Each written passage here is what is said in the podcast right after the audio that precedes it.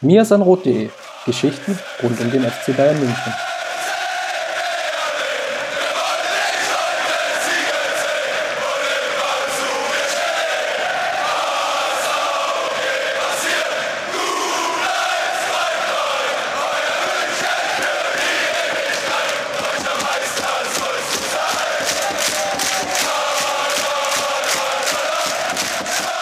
Servus und herzlich willkommen zu Folge 87 des Mirsanrot Podcasts. Mein Name ist Justin und die heutige Episode ist aus zwei Gründen eine ganz besondere. Auch wenn ihr, erst, wenn ihr sie erst zeitversetzt hören werdet, so nehmen wir gerade direkt nach der Partie gegen den 1. FC Nürnberg auf und sind dementsprechend nicht ganz so vorbereitet und mit Statistiken bewaffnet wie in anderen Episoden, was die Analyse angeht. Der zweite Grund ist dafür aber deutlich positiver. Da Chris im Urlaub ist, habe ich für Ersatz suchen müssen und ihr kommt mal wieder in den Genuss der Stimme von unserem Redaktionsmitglied Tobi. Viele von euch vermissen ihn ja bereits auf Twitter und umso schöner ist es, dass er heute hier dabei ist und mit mir über den Schommers-Kick, wenn man so will, in Nürnberg spricht. Servus, Tobi. Hi. Lass uns mal direkt starten, aber mit dem größeren Kontext. Also noch nicht direkt in die Partie, sondern ich habe jetzt mal so ein bisschen nachgeschaut, beziehungsweise mich erinnert, Augsburg unentschieden, extrem knapper Sieg, gegen Freiburg auch zwei Unentschieden, ähm, gegen Düsseldorf ein Unentschieden und ein deutlicherer Sieg und jetzt Nürnberg auch wieder ein Unentschieden. Bayern hat insgesamt also zehn Punkte gegen Mannschaften verloren, die eher gegen den Abstieg spielten oder immer noch spielen. Und ich bin der Meinung, zumindest gibt das meine Erinnerung so ein bisschen her, dass sie früher die notwendigen Punkte für die Meisterschaft ja eher gegen solche Mannschaften geholt haben. Wie erklärst du dir das, dass es in dieser Saison nicht so läuft? Oder vielleicht etwas provokanter gefragt, fehlt den Bayern irgendwie die Einstellung oder der nötige Ernst für solche Partien? Ähm, der Ernst fehlt den Bayern, glaube ich, nicht. Und ich würde auch sagen, die Einstellung fehlt auch überhaupt nicht. Das Problem ist zweierlei. Einmal ist ja schon seit Jahren zu erkennen, dass im Offensivspiel das alles wesentlich träger auf individuelle Momente ausgelegt ist und gar nicht mehr irgendwie so eine Struktur vorhanden ist. Und was man diese Saison generell viel merkt, ist, dass die Mannschaft mental irgendwie instabil scheint was in den großen Spielen vielleicht gar nicht so auftritt, weil sie da vielleicht noch mal besonders wach sind, vielleicht auch der Gegner ein bisschen mehr Räume bietet, aber gegen diese kleinen Gegner, die sich hochschaukeln, das, da, da, da fehlt irgendwie immer ein Stück weit diese Stabilität, auch mal irgendwie ein Konter auszuhalten und nicht völlig verunsichert zu werden, weil dann Nürnberg, Düsseldorf, Freiburg, wer auch immer irgendwie mal in den Strafraum kommt es war auch jetzt in dem Spiel wieder zu sehen, sobald irgendwie so, so ein Konter gestartet wird, wackelt gefühlt die gesamte Mannschaft und das ist dann nochmal ein entscheidender Zweikampf, der geführt werden muss und wenn man den verliert, ist, ist das Ding meistens immer schon durch und der Weg zum Tor ist frei. Ich finde das auch dahingehend ähm, irgendwie, das ist so ein Zusammenspiel. Also einerseits die Struktur, die du ja jetzt schon angesprochen hast, andererseits natürlich auch so eine mentale Kiste, aber vielleicht doch eher dann tendierend Richtung Struktur, weil man hat ja doch eher das Gefühl, die Bayern sind dann hinten irgendwann dazu gezwungen, so einen extrem langen Vertikalpass zu spielen. Und plötzlich äh, hat dann so eine Mannschaft wie Nürnberg halt den Ball so in, den, in, in so einem riesen Loch zwischen den beiden Mannschaftsteilen der Bayern und kann auf die Viererkette zulaufen. Und dann kommst du halt ähm, ja, zu, so, zu so Situationen, wie du es gerade gesagt hast, einfach, dass Nürnberg dann plötzlich die Chance hat, in einem 1 gegen 1 vorbeizukommen äh, und dann vielleicht sogar ein Tor zu erzielen. Ähm, andererseits aber auch dieses Mentale, was du angesprochen hast, da ist mir eine Szene heute auch aufgefallen gegen Nürnberg, als Ulreich in der ersten Halbzeit diesen katastrophalen Fehlpass spielt und nur Martinez das irgendwie noch reparieren kann, indem er den Fuß dazwischen stochert. Das ist dann auch irgendwo exemplarisch. Also diese flapsigen, leichten Ballverluste irgendwie. Auch dahingehend, dass Thiago ja häufig kritisiert wurde, dass er in den großen Spielen nicht auftaucht und nur in den kleinen liefert. Ich finde, es ist eher sogar noch andersrum, dass viele der Bayern-Spieler in den kleinen Spielen irgendwie ein bisschen nachlässig sind, dass da so die entscheidenden Prozente fehlen und dass das ja in den großen Spielen einfach was komplett anderes ist. Also gefühlt sind die Bayern ja gegen Dortmund von alleine motiviert. Da brauchst du irgendwie keinen Trainer mehr, also gefühlt natürlich, brauchst du da irgendwie keinen Trainer mehr. Und ähm, die Kiste läuft und in so Spielen merkt man dann halt, da fehlt strukturell was, aber vielleicht auch mental so ein bisschen. Ja, würde ich so unterschreiben, eins zu eins. Lass uns mal dann ins Detail gehen, so ein bisschen, was die Partie heute angeht. Ähm, hat dich bei der Aufstellung irgendwas überrascht heute? Ich kann nicht einschätzen, wie unfit Herr Schnabri am Ende war, dass Leon Goretzka reinrutscht. Dass er auch für Gnabry reinrutscht, kann man dann auch irgendwie taktisch so ein bisschen da fragen, dass dann Müller wieder auf den Flügel ausweichen muss. Das hatte sich ja jetzt die letzten Jahre immer wieder bewiesen, dass das nicht so richtig funktioniert das ist so die einzige Sache, über die man überhaupt diskutieren kann. Der Rest war ja komplett diese Standardaufstellung der letzten Wochen und gefühlt Monate. Ja, absolut. Also ich glaube auch, große Überraschungen waren nicht zu erwarten. Mich hat es vielleicht ein kleines bisschen überrascht, dass er doch wieder auf Martinez gesetzt hat. Einerseits natürlich Martinez in den letzten Spielen überragend gewesen, was, was die Arbeit gegen den Ball betraf. Aber ähm, ja, auch insgesamt einfach gute Partien gemacht, der Stabilisator gewesen für die Mannschaft. Aber gegen Nürnberg hatte ich schon eher damit gerechnet, dass Kovac vielleicht ein bisschen mehr Mut eingeht, weil mit Nürnberg war jetzt nicht so zu rechnen, dass sie die Bayern extrem früh unter Druck setzen oder dass sie extrem viele Kontersituationen bekommen würden. Ich glaube, das Selbstbewusstsein sollte ein FC Bayern schon haben, zu sagen, wir machen hier von Anfang an das Spiel und ähm, da bedarf es jetzt nicht irgendwie einer fünffachen Konterabsicherung, oder? Sollten sie haben, haben sie die Saison nicht. Also ich war auch zu 100% sicher, dass Kovac Martinez bringen wird, weil Kovac stellt sich nicht irgendwie auf die Gegner ein von, von der Aufstellung, von der Taktik her, sondern er nimmt immer das mit, was zuletzt funktioniert hat und zieht das immer durch, bis es irgendwann nicht mehr funktioniert und er dann zu irgendeiner Alternative gezwungen wird.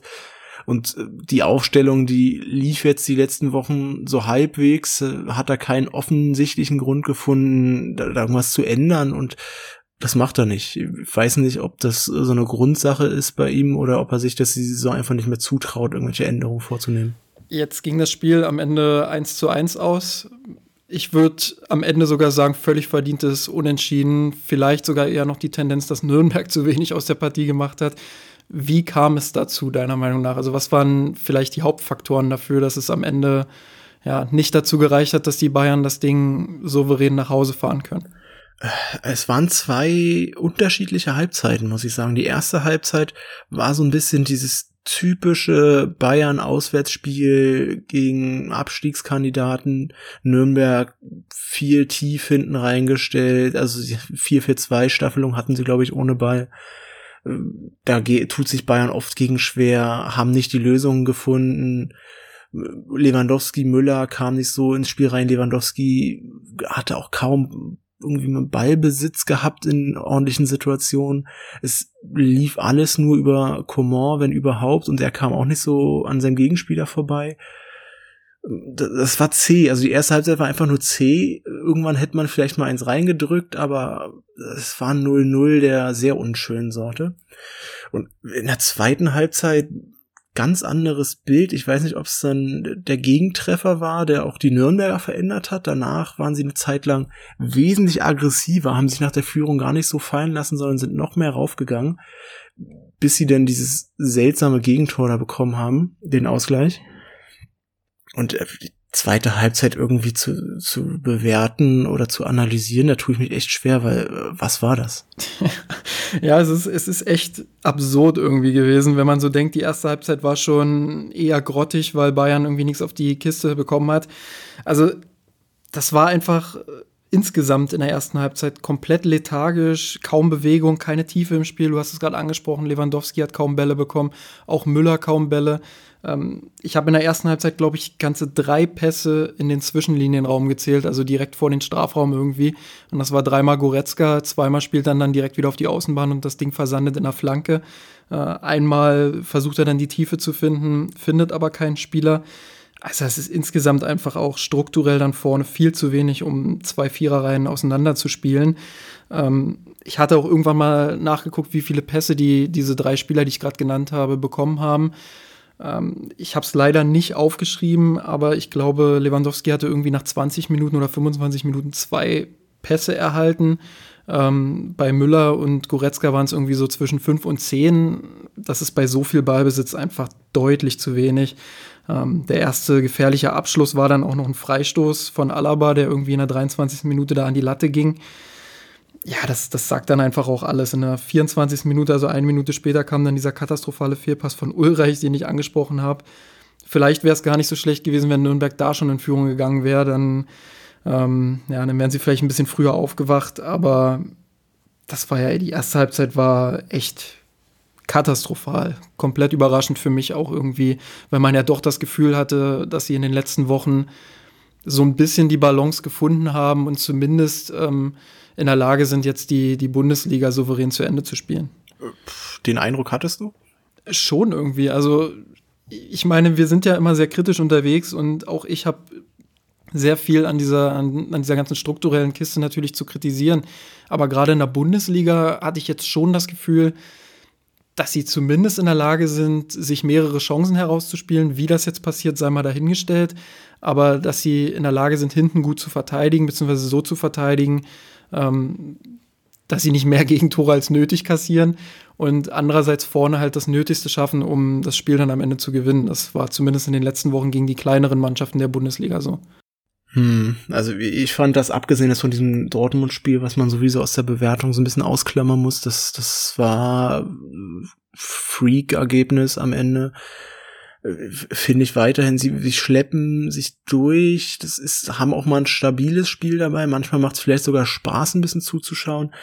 Aber im Großen und Ganzen erinnert das auch viel wieder an, an das, was vor ein paar Monaten gespielt wurde, als irgendwie man dieses Gefühl hatte, eine Niederlage und Kovac fliegt und dann Bayern wochenlang sich von Sieg zu Sieg geschleppt hat. Man wusste nie so recht, was sich geändert hat, aber die Ergebnisse stimmten wieder. Äh, das ist Müller, Gnabry funktionierten in den letzten Wochen häufiger gut, aber im Großen und Ganzen Ah, es ist und bleibt nicht schön. Und auch vor dieser Partie, vor diesem Spieltag, muss ich sagen, nachdem was gestern in Dortmund passiert ist, äh, hatte ich ein bisschen Hoffnung, aber vor dem Spieltag war ich auch eigentlich davon überzeugt, dass Dortmund tatsächlich Meister wird. Weil ich der Meinung war, dass von den vier Spielen, die es da noch waren, Bayern mindestens zweimal nicht gewinnen wird. Darüber sprechen wir dann an späterer Stelle in der Folge auch noch, wer denn jetzt nun den Meister, den Meistertitel weniger will von den beiden. Aber ähm, wir bleiben jetzt erstmal noch ein bisschen bei der Partie. Äh, in der 38. Minute habe ich mir so ein kleines Fragezeichen hinter das Wort Elfmeter geschrieben. Ich weiß nicht, ob du dich daran erinnern kannst, aber Kimmich ist da zu Fall gekommen im Strafraum. Ähm, meiner Meinung nach eine strittige Szene auf jeden Fall. Ich war ein bisschen überrascht, dass das nicht nochmal angesehen wurde vom Schiedsrichter. Zumindest wird er unten am Fuß getroffen. Man kann argumentieren, dass es trotzdem zu wenig war, aber für mich schon überraschend, dass das dann einfach so durchlief. Äh, ja, nach den Ereignissen unter der Woche vielleicht weniger überraschend, aber äh, es, es war jetzt, also ist mir jetzt auch nicht so in Erinnerung geblieben, dass das irgendwie eine Sache war, bei der man sich aufregen müsste im Nachhinein es ist, wenn du in einer Halbzeit nur gefühlt zweimal in den Strafraum kommst, dann, dann kriegst du so einen Pfiff auch selten. Das stimmt natürlich und ich habe so ein bisschen flapsig vorher schon gesagt, die Folge wird heißen Flanken in Franken. Ähm, am Ende waren es irgendwie 33 Flanken, die die Bayern geschlagen haben. Ich glaube, das sind ja mindestens 33 zu viel. Nein, aber, aber, aber es, es ist einfach symptomatisch für diese ganze Saison. Die Bayern du hast es angesprochen, vorne, du hast nicht wirklich das Gefühl, dass da eine Idee ist, wie komme ich jetzt hinter diese Vierer-Abwehrreihe, die teilweise sogar eine Sechser-Abwehrreihe war, wenn die beiden Flügelspieler noch mit hinten reingekippt sind irgendwie. Ähm, da gibt es keine Lösungsansätze, wie man denn mal das auseinanderspielen kann. Ich finde auch, dass Spielverlagerungen extrem selten geworden sind. Also früher unter Guardiola beispielsweise, ich weiß, einige können das schon gar nicht mehr hören, aber früher war es halt so, dass die Bayern auf der rechten Seite beispielsweise so ein bisschen überladen haben, sich dann befreit haben und dann kam halt ein diagonaler Ball von Thiago und plötzlich war der linke Flügelspieler frei. Also das sehe ich fast überhaupt nicht mehr. Und stattdessen gibt es dann mal, wenn überhaupt irgendwas diagonal gespielt wird, dann irgendwelche Halbfeldflanken. Die von Nürnberg heute extrem einfach auch verteidigt wurden.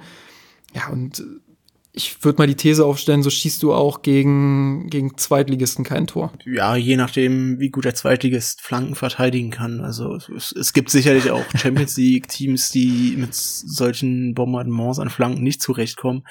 Aber es ist grundsätzlich zu wenig. Die Formation ist, wie du schon sagtest, relativ symmetrisch, wenn man mal davon absieht, dass halt Thiago im Gegensatz zu Martinez äh, viel mehr Räume frisst. Und, äh, die einzigen Abläufe, die sie irgendwie haben, sind so mal an die Grundlinie durchzubrechen über außen, ob das dann durch einen Sprint passiert oder durch ein Überlaufen oder halt die Flanken reinzuhauen und äh, sonst ist da irgendwie nicht viel. Es ist ja auch irgendwo bezeichnend, dass dann eigentlich personelle Wechsel irgendwo den Unterschied machen. Also ähm, ich habe mir zumindest notiert, dass es dann ein bisschen besser vorne wurde, aber auch nicht im großen Stil, sondern halt wirklich im Detail so ein kleines bisschen besser, äh, als dann Nabri endlich auf dem Platz war in der zweiten Halbzeit und vor allem als Rames dann die kurze Zeit auf dem Platz war.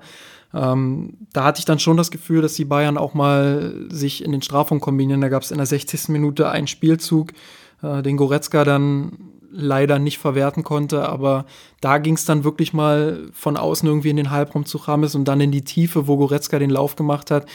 Das war dann mal so eine Szene, wo man sieht, aha, die können es ja doch noch irgendwie, aber es ist halt insgesamt einfach viel zu selten. Es sind oft Situationen, in denen Nürnberg dann es geschafft hat, irgendwie drei gegen zwei Situationen auf dem Flügel zu kreieren, äh, wo keiner im Halbraum auch nur annähernd irgendwelche Anstalten gemacht hat, die Bayern dazu unterstützen. Und so kam es teilweise sogar, dass Alaba sich die Dreiecke mit irgendwelchen Nürnbergern gesucht hat und da Fehlpässe gespielt hat. Also ich kann es echt nicht nachvollziehen. Es, bei allem Respekt vor der Leistung, die, die Nürnberg da auch gebracht hat, ähm, es, es ist halt immer noch der Tabellenvorletzte. Es ist immer noch eine Mannschaft, die ja, spielerisch sich verbessert hat, aber halt klar zu den Abstiegskandidaten zählt von Anfang an. Da muss meiner Meinung nach deutlich mehr kommen. Und gerade auch wenn man jetzt sieht, wie Dortmund ähm, gegen Schalke das Ding dann verloren hat und aus der Hand gegeben hat, da muss doch auch eine, eine, andere, ein anderes Selbstverständnis einfach da sein, zu sagen, okay, wir gehen da heute auf den Platz und putzen die weg quasi und sind dann vier Punkte vorne und dann ist das Ding schon fast gegessen ja, das war heute wirklich nicht das typische Bayern-mäßige, wenn ihr nicht wollt, dann, dann werden wir halt Meister. Wir holen uns das Ding jetzt. Sondern es war Angst. Es war irgendwie Angst auf dem Platz. Unfassbar. Die Bayern und Angst. Also erzähl das bitte nicht Oliver Kahn. Dann ist der schneller da, als uns allen lieb ist. er kann gar nicht schneller da sein, als mir lieb ist. Ja, das stimmt. Das stimmt. Ich habe mir hier übrigens die Formationsgrafik so ein bisschen aufgemalt auf meinem iPad und habe um das Spielfeld herum ein riesengroßes mintgrünes U gezeichnet. Ich glaube, mehr bräuchte man nicht, um zu illustrieren, wie es heute lief tatsächlich das Spiel. Ja, ähm, die Frage ist, was nimmt man mit aus dieser, aus so einer, aus so einer Partie jetzt für die letzten drei Spiele? Was, was ist jetzt das, was am Ende vielleicht auch in der Analyse stehen sollte? Ganz oben, dass man Punkt mehr Vorsprung hat, was heißt, dass man wahrscheinlich äh, sich ein Unentschieden mehr leisten kann als Dortmund. Und sonst, äh, was will man da mitnehmen? Man kann eigentlich nur mitnehmen die Hoffnung, dass die Mannschaft jetzt noch mal versteht, das reicht nicht und wir müssen jetzt noch viermal wirklich alles geben und guten Fußball spielen und äh, um wieder auf Oliver Kahn zurückzukommen, Eier zeigen. und äh, das, das ist, das sind vier Siege und dann haben sie das Double. Das kann mir zwar keiner erklären, wie sie das dann haben, aber dann haben sie das und äh, das muss doch wohl noch drin sein. Das muss noch drin sein und da kommen wir auch gleich zum zweiten Themenkomplex, den wir heute haben, nämlich den Meisterschaftskampf mit Borussia Dortmund. Wir haben es vorhin schon mehrfach angesprochen, jetzt 2 zu 4 gegen, gegen Schalke verloren was ja vorher eigentlich, also vorher hätte mir keiner erzählen können, dass Schalke da irgendwas mitnimmt. Also es gab für mich, ich habe es in der Vorschau auch geschrieben auf, auf das Spiel gegen Nürnberg, es gibt kein Szenario oder es gibt für mich irgendwie nichts Unvorstellbares als ein Schalke-Sieg oder ein Schalke-Unentschieden in Dortmund. Und ja, dann kommt so eine verrückte Partie da irgendwie bei rum, wo Dortmund das Ding irgendwie auch noch selbst wegwirft durch zwei total bescheuerte Fouls. Und Bayern nutzt die Chance jetzt nicht. Jetzt sind es noch drei Spiele, zwei Punkte Vorsprung. Dortmund muss jetzt nach Bremen, dann zu Hause gegen Düsseldorf und dann auswärts gegen Gladbach. Was erwartest du da von, von Dortmund? Also, wenn ich zurück überlege, was ich noch so am Samstagvormittag gedacht hatte, da war mein Szenario im Kopf, Dortmund verliert noch einmal und gewinnt den Rest und Bayern verliert einmal und spielt einmal unentschieden.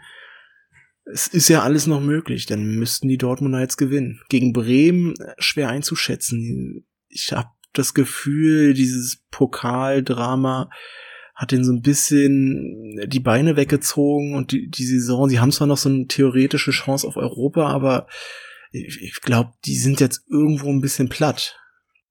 Ja, das, das sehe ich tatsächlich auch ähnlich. Also es ist echt schwer einzuschätzen. Zum Glück kommt Bremen jetzt direkt am nächsten Spieltag schon, weil jetzt ist natürlich noch alles offen für sie. Das könnte ein Spieltag drauf schon wieder schwieriger werden. Aber ist natürlich trotzdem so, dass Bremen jetzt echt mental auch die Schwierigkeit hat, sich da wieder hochzukämpfen. Ähm, bei uns im Forum hat irgendwie einer geschrieben, nachdem Bayern da zweimal knapp gewonnen hatte, ja, alles richtig gemacht, weil wenn wir die zweimal weggeklatscht hätten, dann wären die jetzt mental richtig down. Ich glaube, das war mit dem Elfmeter und allem drum und dran jetzt auch nicht viel besser. Ähm, das wird auf jeden Fall spannend. Es ist zum Glück ein Heimspiel für Bremen und man hat jetzt gesehen, Dortmund schwächelt. Dortmund ist nicht unbedingt ähm, die Übermannschaft, die sie vielleicht in der Hinrunde ab und zu mal waren und selbst da auch nicht immer. Also ich kann mir schon vorstellen, dass sie gegen Bremen auch noch mal Punkte lassen. Ähm, Gerade jetzt auch Favre hat die Meisterschaft ja schon so ein bisschen abgehakt. Ich weiß nicht, ob er das jetzt nach dem 1-1 der Bayern gegen Nürnberg immer noch so sieht, aber ich habe nicht das Gefühl, dass da die Mentalität da ist, um wirklich alle drei Spiele zu gewinnen. Und da sind wir jetzt auch wieder irgendwie so ein bisschen bei Oliver Kahn. Ähm, der hangelt sich hier so ein bisschen durch unsere Episode. Das das ist halt wirklich auch so eine mentale Sache, glaube ich, bei Dortmund.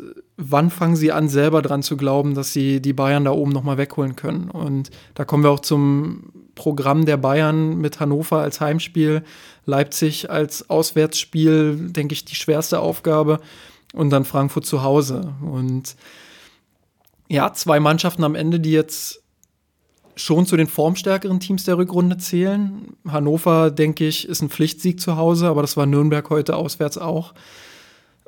Schwer einzuschätzen, oder? Ja, äh, der Sieg gegen Nürnberg wäre deshalb so wichtig gewesen, weil dann hätte man mit, mit einem Sieg über Hannover und der muss jetzt nun wirklich sein. Also wenn sie den nicht holen, dann sollen sie es gleich sein lassen. Dann sollen sie die Schale gleich wegschicken per Post. Äh, die, diese letzten beiden Spiele, da, da kannst du jederzeit ausrutschen und mindestens einmal verlieren. Warum nicht? Die, diese Bayern-Mannschaft ist nicht so stabil, dass sie sagen können, wenn alles normal läuft, gewinnen wir. Nicht gegen diese Mannschaften. Für Leipzig wird's nicht mehr um viel gehen, außer Bayern und Dortmund äh, verkacken wirklich so extrem, dass Leipzig noch Meister wird. Ich glaube, rechnerisch ist das ja noch möglich. Das, das, das wäre natürlich auch überragend. Also da werden wir ganz viele jetzt natürlich widersprechen, weil das böse Red Bull, aber rein dramaturgisch wäre das natürlich so lustig, wenn Bayern und Dortmund jetzt das so verkacken, dass Leipzig am Ende es noch Meister wird. Es, es, wäre nahezu verdient, dass, dass Bayern und Dortmund nicht Meister werden nach den Saison-Aufs und Abs, die sie hatten. Wer, wer, wer will es weniger? Das ist ja die Frage. Äh, ja, und de deswegen glaube ich, Leipzig, äh, da wird es um nichts mehr gehen und so blöd das klingt, das kann ein Vorteil sein. Leipzig habe ich so kennengelernt bisher eine Mannschaft. Wenn der Druck hoch ist, hat Leipzig oft Probleme. Ja, das sehe ich tatsächlich auch ähnlich. Ich, ich, erinnere mich auch immer wieder gerne an die Spiele da in Leipzig, die Bayern bisher hatte. Uh, unter anderem auch dieses völlig verrückte 5 zu 4, was, was du irgendwie überhaupt nicht analysieren oder fassen konntest. Also es sind immer verrückte Partien gewesen da in Leipzig und einerseits natürlich die Tatsache, dass Bayern da bisher immer relativ erfolgreich war. Ich weiß gar nicht, ob sie überhaupt schon mal verloren haben gegen Leipzig. Mir fällt gerade nichts ein. Ich glaube nicht. Nee, im Pokal waren sie schon ein paar Mal knapp dran, aber auch dann haben sie es immer irgendwie noch geschafft, auch wenn sie teilweise unterlegen waren. Wäre eigentlich mal an der Zeit, muss man fast sagen. Hoffen natürlich nicht, aber warum sollte es nicht passieren? Äh, die Bayern-Mannschaft kann in Leipzig definitiv verlieren. Und dann wäre Leipzig am Ende auch noch die Mannschaft, die Bayern irgendwie um beide Titel bringt. Das wäre ja für manche der absolute Horror.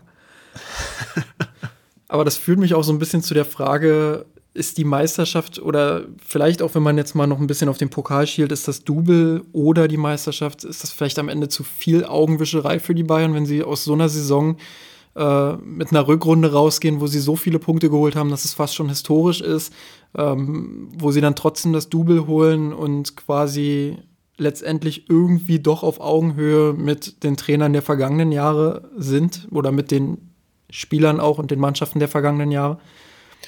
Ich hoffe tatsächlich, dass der Verein sich selbst gegenüber ehrlich genug ist, zu erkennen, dass vielleicht die Punkte gestimmt haben, am Ende vielleicht sogar die Titel gestimmt haben, das wissen wir ja noch nicht.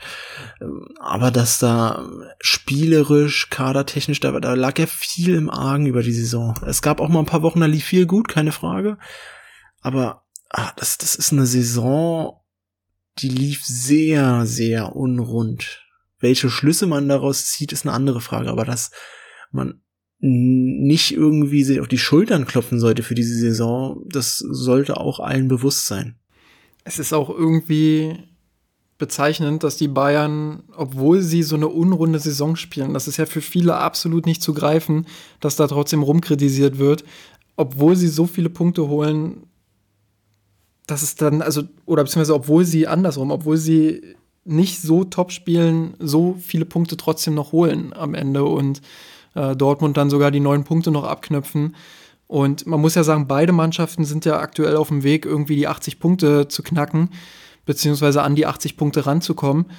Das ist ja Bundesliga historisch, ist das ja ein herausragender Wert. Bloß, wenn man dann sich anguckt, wie beide Mannschaften Fußball spielen, dann ist es doch vielleicht eher ein Rückschluss auf die Bundesliga, oder? Äh, ja, da lohnt auch ein Blick ans andere Ende der Tabelle. Äh, wenn du Mannschaften hast, die mit 20 Punkten noch auf den Klassenerhalt hoffen können, das, das ist genauso irgendwie. Äh, was passiert in der Liga gerade? Du, du hast diesen soliden Block hinter Bayern und Dortmund, sage ich jetzt mal, von fünf, sechs Mannschaften, die können alle vielleicht mal in der Champions League ins Achtelfinale kommen bei einer guten Gruppe, können in der Europa League vielleicht mal ein bisschen was reißen. Und danach ist, ist wieder so viel Ödnis und es kann zwar jeder jeden schlagen, aber gemessen an dem, wie Bayern und vermutlich Dortmund, da kann ich es nicht so sagen, weil ich sie nicht so oft sehe, aber schon ein Bayern, was, was sie auch an Punkten hätten liegen lassen können in den Spielen, die sie gewonnen haben. Da werden sie nicht oft genug für bestraft. Das, das muss sich die Liga dann am Ende auch ankreiden. Ist es dann vielleicht auch einfach die Schere zwischen Bayern und der Rest Bundesliga, die einfach immer größer wird und immer größer und dann reichen halt auch mal Saisons, wo keine Ahnung, ich nenne jetzt einfach eine fiktive Zahl, wo die Bayern nur bei 80 Prozent sind, um tatsächlich trotzdem 80 Punkte zu holen. Ich meine, das, das ist ja schon irgendwo absurd. Das ist ja gar nicht zu greifen, dass vor ein paar Jahren äh, wir noch mit Dortmunds Meisterschaft davon ausgingen, dass irgendwie 80 Punkte ein Novum sind und äh, Jahre danach oder in den Folgejahren wird die Zahl gleich mehrfach geknackt. Also das ist ja kaum zu greifen. Ist das, ist das nur diese Schere, die da irgendwie auseinandergeht zwischen den Topclubs und dem Rest Deutschlands? Schwer zu sagen. Das spielt natürlich schon ein Stück weit eine Rolle. Andererseits, ich glaube schon, auch wenn man das diese Saison gar nicht so genau sieht, dass Top-Mannschaften durch die taktischen Entwicklungen der letzten 10, 15 Jahre gewissermaßen taktisch jetzt erfolgsstabiler sind. Wenn man so zurückdenkt, die, die Hitzfeldjahre zum Beispiel, da ist man zwar auch regelmäßig Meister geworden, aber die einzelnen Spiele, das, das war auch oft zäh und Einzelmomente und irgendwie mal einen guten Konter fahren. Äh, das ist jetzt schon was, was so ein Bayern, Dortmund, vielleicht auch so ein Leipzig oder an guten Tagen Leverkusen, die, die haben irgendwo eine gewissermaßen eine, eine proaktive Spielidentität. Und in, in so Spielen, wo es vielleicht nicht so optimal ist gegen kleinere Gegner, kann sowas auch den Ausschlag geben, dass man weiß, was man da genau macht, dass man gute Abläufe hat, dass man harmonisch eingestellt ist und, und dann halt 2-1 gewinnt und nicht 1-1 ausrutscht. Ich finde auch, was Nico Kovac immer sagt, irgendwie verteidigen äh, ist irgendwie immer so dieses, dieses Novum. Ähm, also wenn man sich Nürnberg anguckt, die haben heute sicherlich gut verteidigt, keine Frage, mit ihren beiden Viererketten eng gestaffelt. Aber was mir einfach komplett fehlt, und das zeigt Nico Kovac ja jetzt sogar bei einem Verein wie dem FC Bayern, ist irgendwie, wie komme ich da zwischen die Linien? Wie komme ich aus längeren Ballbesitzphasen zu dazu, irgendwie Chancen zu kreieren. Das war das, was der Bundesliga irgendwie auch jahrelang ähm, bei den besseren Vereinen oben gefehlt hat. Ähm, ich finde, in dieser Saison gab es tatsächlich kleine Fortschritte. Da gab es einige Mannschaften. Wenn wir jetzt mal ähm, auf die nächste Saison blicken, das finde ich nämlich richtig spannend. Leipzig kriegt Julian Nagelsmann. Ich glaube, da müssen wir nicht viel drüber diskutieren. Ein herausragender Trainer. Äh, Gladbach bekommt mit Rose und René Maric zumindest zwei, die viele Vorschusslorbeeren erhalten, die taktisch auch viel auf Tasche haben. Ähm, Dortmund wird sich sicherlich nicht zurückentwickeln, glaube ich. Also da gibt es auch noch Luft nach oben, die sie sicherlich bedienen werden. Und ähm, die Bayern werden zwar auf dem Transfermarkt richtig zuschlagen, aber glaubst du, dass das alleine schon ausreicht, um tatsächlich dann auch wieder Meister zu werden? Kann es ja. Am Ende ist dieses Bayern-Gebilde trotz aller Fehlleistungen in der Planung und Entwicklung immer noch stabil genug, dass überragende Einzelspieler das den Unterschied ausmachen können. Und wenn man daran zurückdenkt, dass so Ribery und Robben haben ja auch die Offensive jahrelang getragen mit ihren ständigen Dribblings, äh, Strafraumaktionen. Wenn man dieses dieses Schema A wieder irgendwo auf Lager hat, dass man die Weltklasse-Spieler hat, die diese Momente ausmachen können, die einfach mal an zwei, drei Gegnern vorbeiziehen können, dann, dann kann das reichen. Aktuell ist ja das Schema A eher, wir schaufeln den Ball mal rein in den Strafraum und gucken, ob jemand mit dem Kopf irgendwie rankommt, was ja auch zum Flanken in Franken führte. Ja. Lass uns dann mal zu unserer beliebten Kategorie, bei der du noch nicht Teil wurdest, aber die ich mit Chris wöchentlich diskutiere, die Gewinner und Verlierer. Lass uns mal dazu kommen. Wer ist denn für dich der Gewinner der Woche, vielleicht jetzt auch des Nürnberg-Spiels, auch wenn es schwer fällt? Gewinner der Woche muss man wohl sagen Thomas Müller er zeigt seit Monaten eigentlich wieder, dass die Formkurve nach oben zeigt. Also viele sagen, seit er da von Löw rausgeworfen wurde, ich fand schon davor, dass er über längere Zeit gezeigt hat, Müller ist wieder in der Normalform. Jetzt zuletzt Pokalspiel nicht nur wegen seiner Toraktion. Er hat wieder gezeigt, wenn er in seiner Position spielt, dann hat er einen ungemein guten Einfluss auf die Partien des FC Bayern, hilft Lewandowski, rennt in die Lücken rein, reißt diese, diese Abwehrlinien einfach auf, so, so wie in Nürnberg das vielleicht heute auch gefehlt hat, äh, dass Müller daneben Lewandowski mehr rumrennt und die, dieses massive Abwehrkonstrukt der Nürnberger einfach mal in Verzweiflung bringt und verwirrt. Du hast es gerade gesagt, ich glaube tatsächlich auch, dass das vielleicht heute so ein bisschen den Ausschlag auch gegeben hat einerseits natürlich traurig, dass so ein kleiner Unterschied schon dafür sorgt, dass die Bayern sich vorne nicht mehr so bewegen können, wie sie es äh, in den letzten Wochen vielleicht getan haben. Andererseits natürlich schon so Müller auf dem Flügel. Ja, er ist immer eingerückt, aber dir fehlt ja trotzdem dann noch ein weiterer Spieler irgendwo. Und äh, auch wenn Kimmich dann irgendwie nachrückt, dann ist das nicht dasselbe, als hättest du zwei dribbelstarke Außenspieler und dann Müller und ähm, Lewandowski in der Mitte. Da vielleicht auch nochmal rückblickend die Frage, die mir gerade so in den Kopf schießt, war der Wechsel in der Halbzeit vielleicht auch ein bisschen falsch oder falsch ist immer ein großes Wort, vielleicht ein bisschen schwer nachzuvollziehen, ähm, dass er Nabri für Müller bringt und nicht irgendwie für Goretzka oder Martinez?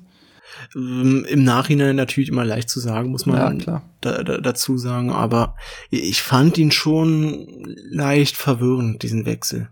Gnabry zu bringen, wenn er fit ist, klar, war richtig. Bayern brauchte irgendwie Durchschlagskraft, brauchte irgendeinen, der mal eine Lücke findet und auf Außen ist es halt immer einfacher als in der Mitte. Aber äh, Müller runterzunehmen, das was, was hat er sich dann erwartet? Dass, dass Goretzka vielleicht noch mehr in diese Zwischenräume stößt, aber ja, für mich kein Wechsel, der jetzt irgendwie ganz oben in der Trainerkarriere des Kovac steht. Sollte nicht den Unterschied ausmachen, aber gut fand ich ihn nicht. Ja, äh, gerade nochmal bei Understat geschaut, ist, jetzt stehen die Expected Goals Werte da da. Kannst ja mal raten, wie, wie das Spiel heute bewertet wurde von Understat. Ich muss da erstmal überlegen, ob der FC Bayern, ja gut, am Ende haben sie was liegen lassen. Vermutlich ein, wird der Elfmeter mit reingezählt? Ja. Der Elfmeter mit reingezählt, dann wahrscheinlich äh, ausgeglichen. Ja, relativ ausgeglichen. Also 1,91 für Nürnberg und 1,69 für die Bayern. Also tatsächlich höherer Expected Goals Wert für Nürnberg. Auch das spricht dann natürlich Bände. Aber zurück zu unserer Kategorie. Ich bin ja noch ein Gewinner schuldig. Ähm, mhm. Thomas Müller würde ich dir auf jeden Fall zustimmen, aber ich würde auch mal wieder Serge Nabri nennen, der gegen Bremen für mich wieder eine ordentliche Partie gemacht hat, der ähm, jetzt tatsächlich auch, nachdem er reinkam, dafür gesorgt hat, nicht nur wegen seines Tores, dass ein bisschen mehr Durchschlagskraft vorne ist. Also er ist nicht die Überraschung der Saison, weil man hat letzte Saison schon gesehen und auch in Bremen damals schon gesehen, dass er wirklich ein großes Talent hat. Aber seine Entwicklung ist schon bemerkenswert positiv und ich finde es ich find's vielleicht ein kleines bisschen überraschend, dass er so schnell zeigen konnte, ähm, ja, dass er in Zukunft tatsächlich jemand sein kann, der Robben und Ribery in irgendeiner Form ersetzen kann, oder? ja, er hat eins gemacht, was ganz wichtig ist, um sich beim FC Bayern durchzusetzen. Er, er hat Initiative gezeigt. Er musste irgendwann spielen. Ich glaube, er wäre jetzt nicht direkt die, die erste Option für Kovac gewesen. Irgendwann musste er mangels Alternativen spielen. Und dann hat er es versucht. Dann ist er immer wieder angerannt, hat aufs Tor geschossen, hat sich was zugetraut. Und das sind diese entscheidenden Dinge nicht irgendwie dann konservativ zu versuchen, keinen Fehler zu machen, sondern gerade als Offensivspieler musst du dann auch mal die Momente zeigen und das ist ihm mehr und mehr gelungen und man hat im Laufe der Saison gesehen, dass er sich immer sicherer fühlte und jetzt nicht mehr beeindruckt ist von dieser Kulisse von der Mannschaft um sich herum, sondern sich als festen Bestandteil der Mannschaft sieht und sein Spiel in, in seiner Art und Weise auch prägend einbringen kann. Absolute Zustimmung in allen Punkten. Dann komme ich jetzt mal zu meinem Verlierer der Woche. Äh, das ist für mich Borussia Dortmund, weil, ich habe es vorhin so ein bisschen angedeutet, sie haben es mental nicht geschafft, tatsächlich den Schritt zu gehen, um Bayern komplett unter Druck zu setzen heute. Ähm, es war nicht komplett abwegig, dass die Bayern in Nürnberg vielleicht einen Punkt liegen lassen oder zwei Punkte liegen lassen, besser gesagt. Ähm, ich habe vorher tatsächlich schon so die Befürchtung gehabt, dass das so ein verrückter Spieltag wird. Ähm, hätte aber wie du tatsächlich auch gedacht, dass Dortmund daraus mehr macht, gerade auch zu Hause gegen Schalke Derby. Äh, da war ich doch schon sehr überrascht, wie sie diese Partie angegangen sind, wie lethargisch sie teilweise gespielt haben, äh, wie sie sich auch von dieser Entscheidung rund um das Handspiel äh, haben aus dem Konzept bringen lassen. Das, das war schon doch ein klares Zeichen in die Richtung, dass sie es vielleicht am Ende weniger wollen als die Bayern und deshalb sind sie für mich der Verlierer der, der Woche. Hm, ja, sind oft noch so eine Momentum-Mannschaft. Das hat man zum Beispiel auch im Champions League-Spiel gegen Tottenham gesehen, wo sie gut mitgemacht haben. Also es war eine völlig offene Partie bis dann zum Führungstreffer von Tottenham und danach hast du dann gemerkt, äh, da, da klappt nichts mehr. Die einfachsten Dribblings funktionieren nicht mehr. Die Mannschaft tritt irgendwie blutleer nahezu auf. Und so war das jetzt gegen Schalke auch. Die ersten zehn Minuten waren sie eigentlich klar überlegen. Bei Schalke hat man das Gefühl, wie, wie wollen die dieses Spiel gewinnen oder auch nur ein Unentschieden rausholen. Und dann eine unglückliche Aktion, dann gibt's den Elfmeter und dann noch der, der Eckball und dann kam nicht mehr viel. Ich glaube, wenn sie irgendwann das 2-2 machen, dann gewinnen sie das Ding mit 4-2, 5-2. Aber diese, diese letzte Konsequenz in den Aktionen, den Sieg zu erzwingen, das, das hatte gefehlt, ja dann jetzt dein Verlierer der Woche? Es kann ja eigentlich nur James Rodriguez sein. Ja, kuriose Szene heute, oder? Also ich dachte ja erst, erst dachte ich irgendwie, Kovac nimmt ihn vorsätzlich wieder raus. Jetzt habe ich auf Twitter gelesen tatsächlich, äh, dass er vorher bei den Physios war. Ich habe vorher, bevor ich das gesehen habe, schon einen Tweet abgesetzt, ähm, der wieder ein Beispiel dafür war, dass man nicht zu schnell vertwittern sollte.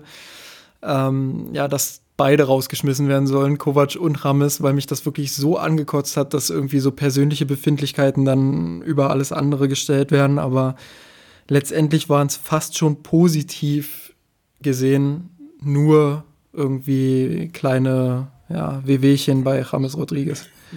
Also wenn es tatsächlich so war, ich, man muss ja auch sagen, das kann man jetzt natürlich auch gut vorschieben, um ein bisschen Ruhe zu schaffen. will ich nicht ausschließen. Die großen Verschwörungstheorien. da ist auch der FC Bayern klug genug, sowas mal davor zu schieben, um diese Diskussion nicht zu öffnen.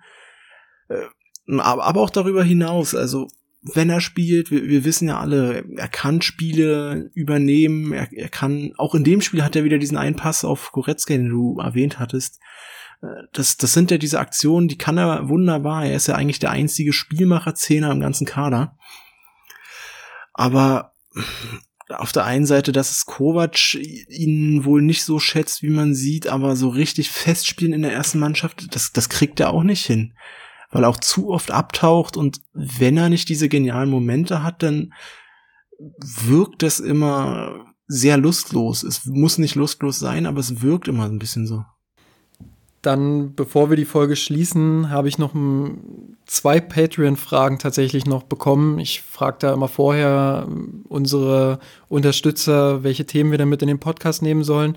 Interessant, interessanterweise handeln beide Fragen tatsächlich diesmal äh, ja, von Schiedsrichterleistungen beziehungsweise rund um die Schiedsrichterleistungen gab er jetzt einiges an Diskussionspotenzial, nicht nur beim Spiel der Bayern, sondern beispielsweise jetzt auch im Derby mit dem Handspiel etc. pp. Ähm, da war die Frage, wie muss eurer Meinung nach der VAR zukünftig funktionieren, also ab nächster Saison, äh, damit das alles vielleicht ein bisschen reibungsloser abläuft? Ähm, viel verändern muss man, glaube ich, gar nicht. Also zwei Dinge. Erstmal die Kommunikation muss noch besser gelingen. Da sind ja, ich glaube, auch die DFL ist ja ziemlich eingeschränkt, was sie machen können, wie ich mal gelesen habe, aber äh, da muss man einfach wie im American Football, im Eishockey und so weiter dem Schiedsrichter die Möglichkeit geben, den, die Entscheidung zu erklären. Einfach den Zuschauern darzustellen, Elfmeter weil oder kein Elfmeter weil. Ob's richtig oder falsch ist, eine andere Sache, aber zumindest ist es dann verständlich. Ja, ich glaube, das, das, ist auch eins der Hauptprobleme, gerade im Stadion. Ich meine, du hast am, am Fernseher schon kaum die Möglichkeit, das irgendwie richtig nachzuvollziehen. Ähm, Im Stadion ist es dann noch schlimmer. Da wird dir dann irgendwie an der Videotafel ein bisschen was eingeblendet, aber das reicht vorne und hinten nicht, um dann nachvollziehen zu können, was da jetzt eigentlich passiert ist. Naja, und, und das Zweite ist auch, der Ablauf, ich, ich weiß nicht, was da teilweise passiert in den Videoräumen, aber es dauert manchmal wirklich zu lange, bis da irgendwie was passiert. Klar gibt's hin und wieder auch mal Entscheidungen, da geht dann der Schiedsrichter selbst am Bildschirm und, und guckt minutenlang, weil es einfach verdammt eng ist. Das, das ist in Ordnung. Aber äh, es gibt auch so, gab auch schon Situationen, klare Abseitsposition oder ähnliches und man hat wirklich eine halbe Minute oder sogar eine Minute gesehen, dass der Schiedsrichter sich den Knopf schon fast äh, ins Hirn reindrückt, um zu warten, bis eine Entscheidung kommt. Und äh, das, da muss schneller vom Videoraum gesehen werden, okay, so ist es und Punkt. Ja, und im Zweifelsfall halt noch häufiger den Schiedsrichter dazu anweisen, das sich selbst anzugucken, auch wenn das, das natürlich dann wieder ein bisschen Zeit frisst, aber äh, ich glaube, wenn man den Anspruch hat, das Spiel irgendwie ein bisschen fairer zu machen, dann sollte man sich diese Sekunden dann tatsächlich auch nehmen.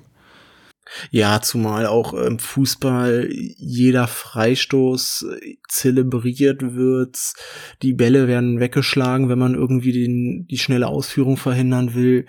Ständiges Liegenbleiben. Also äh, Fußball wird ja schon so viel Zeit gefressen durch die Spieler, durch irgendwie taktisch kluges, aber eigentlich völlig unnötiges Verhalten und Schauspielerei kann man doch mal im Spiel so eine Minute verkraften, wo vielleicht eine Schlüsselszene bewertet wird. Ich finde sogar, dass, also das ist mein rein subjektives Gefühl, ich kann das null mit irgendwelchen Statistiken oder so belegen, aber mein subjektives Gefühl sagt mir, dass, dass das in dieser Saison schon ein bisschen besser lief als in der vergangenen Saison alles. Also dass Fortschritte, dass ein kleiner Lerneffekt zu sehen ist. Ähm, und dass insgesamt auch sehr, sehr viele Entscheidungen getroffen wurden, die am Ende richtig waren. Nur reden wir darüber natürlich deutlich weniger als über die, ähm, die dann wirklich klar daneben sind. Ich glaube, der Anspruch kann nicht sein, dass 100 Prozent der Fehlentscheidungen eliminiert werden. Ähm, sicherlich gibt es da auch noch mal Einzelfälle, wo es wirklich absurd schlecht dann ist, wie gehandelt wird. Aber im Endeffekt wurden so halt auch schon ganz viele Entscheidungen im Positiven getroffen. Und das darf man bei der Bewertung natürlich immer nicht vergessen. Ja, 100 Prozent wird man auch nie erreichen. Einfach der Natur geschuldet, dass im Fußball viele Entscheidungen völlig subjektiv sind. Es sind halt immer noch Menschen, die dahinter sitzen und es ist nicht nur eine Maschine. Ähm, die andere Frage geht dann doch noch weiter ähm, ins Regelwerk hinein. Nämlich geht es da ums Handspiel und im Speziellen um die Entscheidung, die jetzt äh, bei Dortmund gegen Schalke getroffen wurde, gegen Julian Weigel. Da ist die Frage, seid ihr da eher auf der Seite von Favre, der von einer Skandalregel sprach und dass man äh, sich nicht oder dass die Spieler sich nicht die Arme abschneiden können? Äh, oder habt ihr das eher als klaren Elfmeter gesehen, dass jeglicher Handkontakt im Strafraum halt Elfmeter ist und wie wir das bewerten? Ich tue mich da immer schwer, diesen Reflex zu unterstützen, den es so vielerorts gibt, das völlig zu verdammen.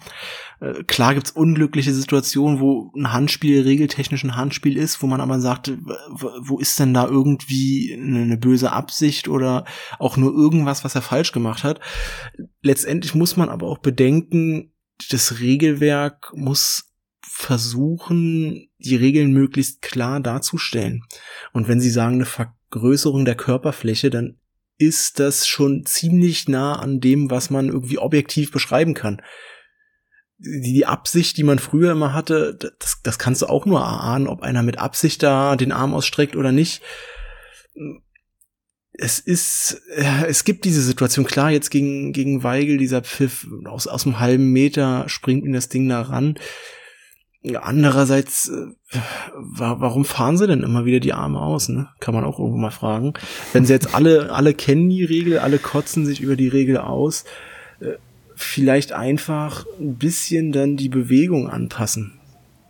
Das ja, ist natürlich immer schwer zu sagen, weil das natürlich innerhalb von Millisekunden dann passiert. Ja, ja natürlich. Äh, also. Es kann auch immer wieder passieren, aber wenn man sieht teilweise, wie die Spieler in Verteidigungsmomenten jegliche Kontrolle über den Oberkörper verlieren, es muss man dann vielleicht auch einfach mal dran arbeiten und trainieren. Das ist ja auch mal ein Ansatz.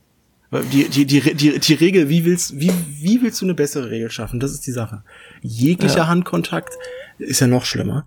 Äh, auf diese Absicht zurück, was soll Absicht sein, ne? Ist es Absicht, wenn ich irgendwie einen Schuss blocken will und dabei vorsorglich schon mal beide Arme ausstrecke? Äh, wenn, wenn mir einer einen besseren Vorschlag machen kann, wie man irgendwie ein möglichst objektives Regelwerk da aufstellt, dann bin ich der Letzte, der sich dagegen wehrt. Aber Tobi, willst du jetzt wirklich noch, dass Kovac zu seinen ganzen taktischen Dingen, die er trainieren muss im Training, damit das, das Offensivspiel so herausragend funktioniert, willst du, dass er da zusätzlich auch noch solche Dinge trainieren muss? Also überfordert den armen Mann doch bitte. Ich, ich, ich, glaube, da löst sich schon sehr viel damit, äh, wenn Jerome Boateng den Verein verlässt. Das, das waren ja gefühlt 95 Prozent der Elfmeterpfiffe nach Handspiel war ja Jerome Boateng, der den Arm irgendwo hängen lässt es, ist, es, es, ist ein schwieriges Thema, aber man, man, sollte da auch immer irgendwo einen Blick drauf haben auf die Entscheider und äh, dass die auch irgendwas halt da hinschreiben müssen ins Regelbuch. Ja, ähm, einen, einen kleinen Vorschlag hätte ich vielleicht, aber ich bin da absolut bei dir und wenn ich mich selbst daran mache, irgendwie zu überlegen, wie kann es denn besser formuliert werden, wie kann man das denn besser verändern, dann komme ich immer in irgendwelche Grauzonen, gerade was das Handspiel angeht. Also es gibt einfach keine Regel beim Handspiel, die da keinerlei Grauzone bietet. Ähm, da bin ich vielleicht zu dem Schluss gekommen, dass man versuchen könnte, die Bestrafung zu mildern. Also, dass man vielleicht, aber auch da kommt man wieder in Grauzone, was ist jetzt ein wirklich absichtliches Handspiel oder was ist wirklich ein Handspiel, was gravierend ist? Ähm, wann kann man da wirklich Elfmeter geben und wann entscheidet man vielleicht sogar auf einen indirekten Freistoß? Ähm, das würde es vielleicht sogar noch verkomplizieren, aber wenn da jemand wirklich einen Vorschlag ausarbeiten könnte, für das und das oder für die und die Sorte Handspiel geben wir einen indirekten Freistoß und für die Sorte Handspiel vielleicht die, die ein direktes Tor verteidigt oder ähm, irgendwie so. Ähm, ja, dass wir da vielleicht dann Elfmeter geben. Aber wie gesagt, ich bin da absolut bei dir. Man merkt es an meinen Ausführungen jetzt auch. Es ist extrem schwer, da erstens eine klare Regel zu formulieren und zweitens eine, die dann irgendwie allen Anforderungen gerecht wird. Und ich glaube, deswegen werden wir die Diskussion auch bei einer Regeländerung und bei noch einer Regeländerung und noch einer Regeländerung immer weiterführen. Ja, der, der Vorschlag, den du gemacht hast, der ist gar nicht so uninteressant. Wir haben das ja mit, mit der Notbremse wirklich schon diesen Ermessensspielraum. War das jetzt wirklich zwingend in Richtung Toraktion oder war das äh, noch gelbwürdig? Das wäre vielleicht eine Möglichkeit. Klar, dann gibt es einen indirekten Freistoß bei so einer Weigeaktion, aber wenn man so an Luis Suarez äh, in, bei der WM 2010 zurückdenkt, mhm. äh, da, das ist dann, da, da glaube ich, sagt jeder dann, na, das ist doch einfach nur, um das Tor zu verhindern. Eine bewusste Aktion, um das Tor zu verhindern. Das soll dann auch eine Stra höhere Strafe von sich tragen. Ja, und wenn ihr mehr dazu hören wollt, was Schiedsrichterentscheidungen angeht, dann kann ich immer wieder nur den wunderbaren Podcast von Colinas Erben empfehlen und auch den Twitter-Account und alles, was die so machen. Ähm, die haben es manchmal auch nicht leicht und tun sich schwer damit, äh, ja, Dinge wirklich klar einzuordnen, aber die machen das wirklich gut. Im Gegensatz zu uns, die hier eher so ein bisschen laienhaft durch die Gegend schwimmen. Ähm, unser Expertengebiet ist dann doch eher der FC Bayern und die taktisch-strategische Entwicklung der Zukunft. Das werden wir auch in Zukunft weiterhin beleuchten und vielleicht ist Tobi dann auch demnächst das ein oder andere Mal wieder bei uns im Podcast zu Gast. Schön, dass du heute da warst. Danke dir. Äh, hat mich gefreut. Wir müssen mal schauen, äh, ob diese Entwicklung überhaupt stattfindet, sonst verlieren wir unser Expertengebiet noch in den nächsten Jahren. Aber dann schwenken wir einfach um auf Klickstrecken, auf irgendwelche Bilderstrecken. Vielen Dank, Tobi. Servus.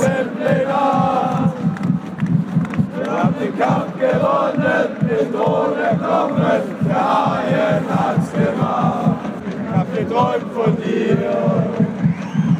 Und unser Weltpläner, wir haben den Kampf gewonnen, den Thron erklommen, der Haien hat's gemacht. Ich hab geträumt von dir. Und unser Weltpläner, wir haben den Kampf gewonnen, den Thron erklommen, der Haien